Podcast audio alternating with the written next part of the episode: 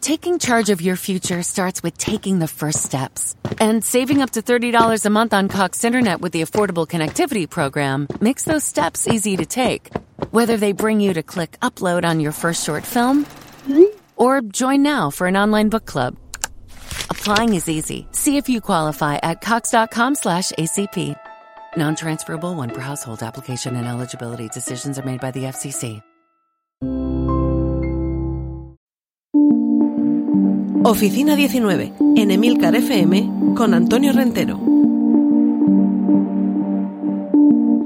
Saludos y bienvenidos a esta nueva entrega de Oficina 19, el podcast de teletrabajo aquí en Emilcar FM.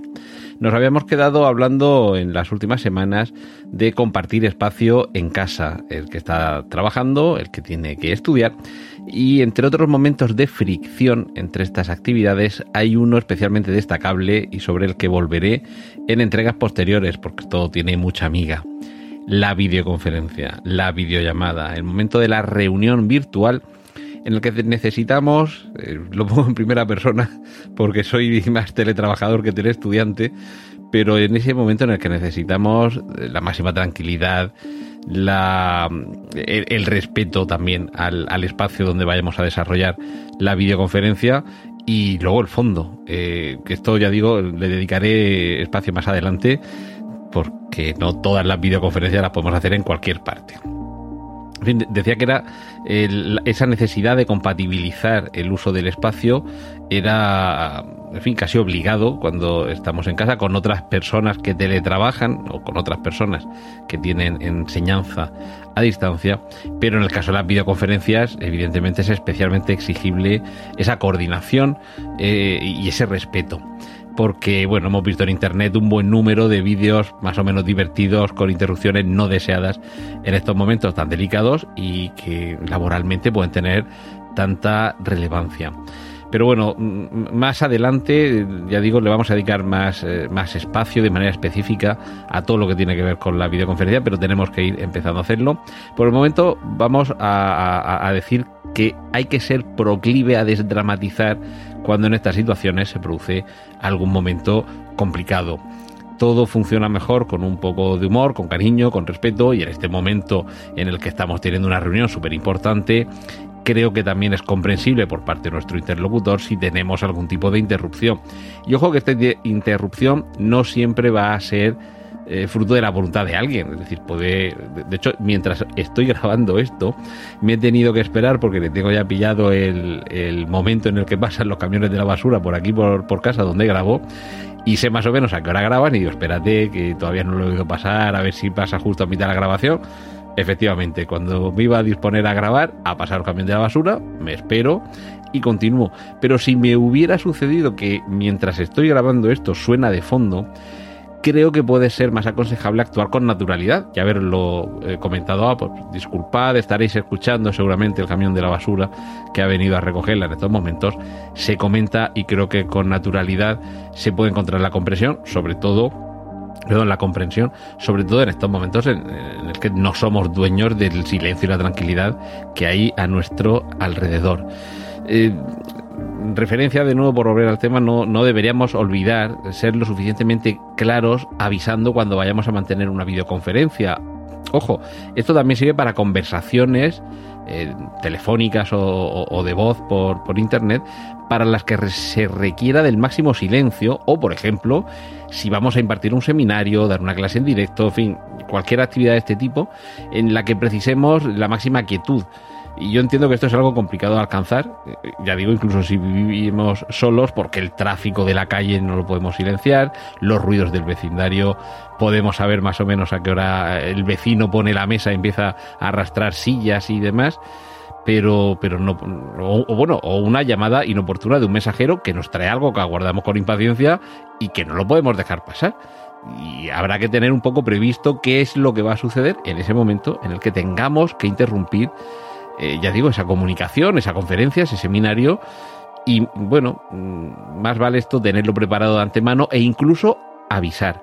Si, por ejemplo, si tenemos previsto que, que esto normalmente además sucede, te envía un correo electrónico eh, tu paquete ya está en, eh, camino, eh, a lo largo de la mañana te llegará, en fin, si sabemos esto, sí que lo podemos avisar de antemano, decir, oye, perdonad, igual os tengo que dejar un momento porque estoy esperando que me traigan un paquete muy importante, por ejemplo. En fin, esto más vale avisarlo con antelación.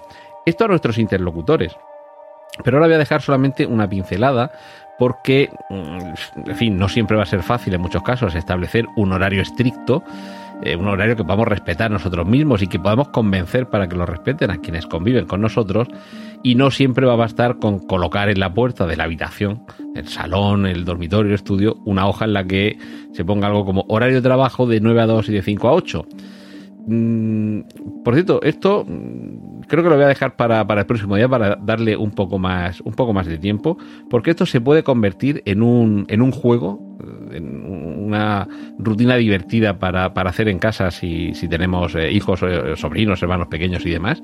Pero hoy quería incidir en esto, en va a haber momentos que tengamos que comunicarnos con los demás, va a haber momentos en los que tengamos interrupciones, unas las podremos capear con elegancia y diversión y otras simplemente tendremos que disculparnos y más vale que vayamos asumiendo que esto va a ser así, que nos va a pasar y que lo tenemos que ir haciendo con naturalidad.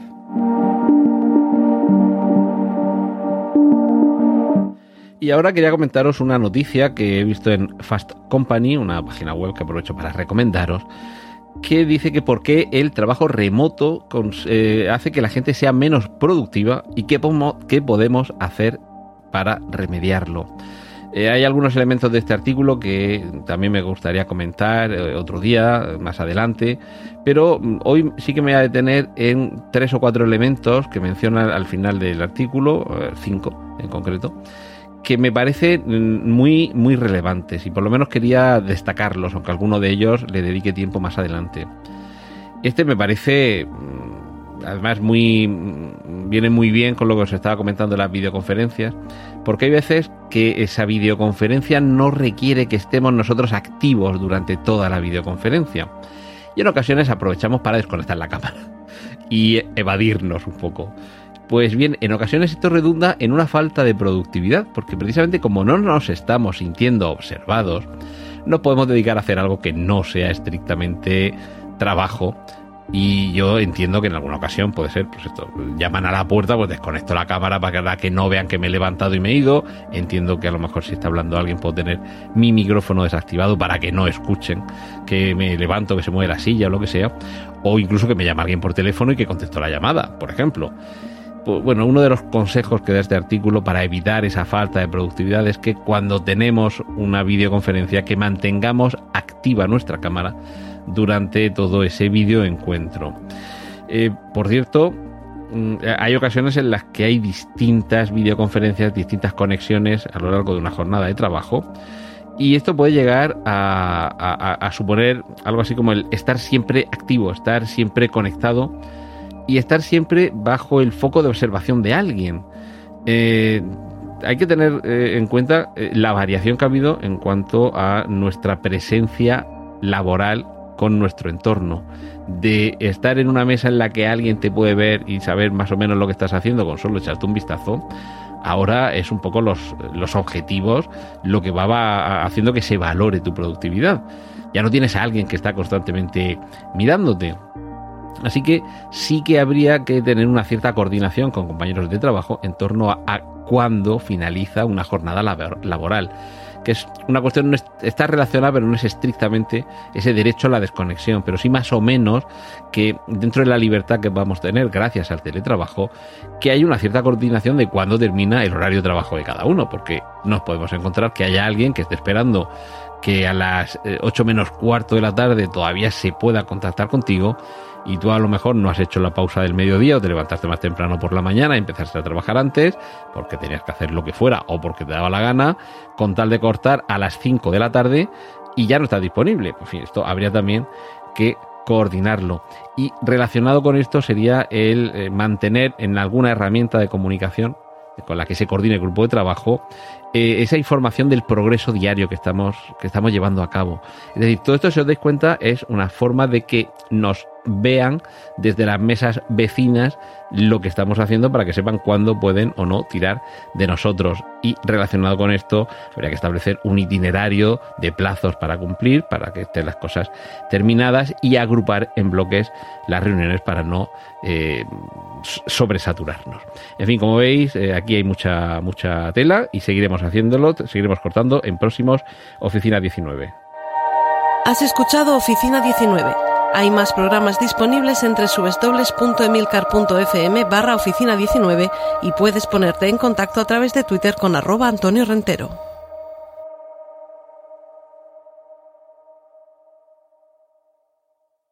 It's time to get your checking account to zero with free checking from PenFed. That's zero ATM fees, zero balance requirements, and zero time spent waiting for your paycheck to direct deposit because you can receive it up to two days early. Open your account with just $25 and see how big zero can be. Apply online today at penfed.org slash free checking. Early direct deposit eligibility may vary between pay periods and timing of payer's funding. To receive any advertised product, you must become a member of PenFed, insured by NCUA.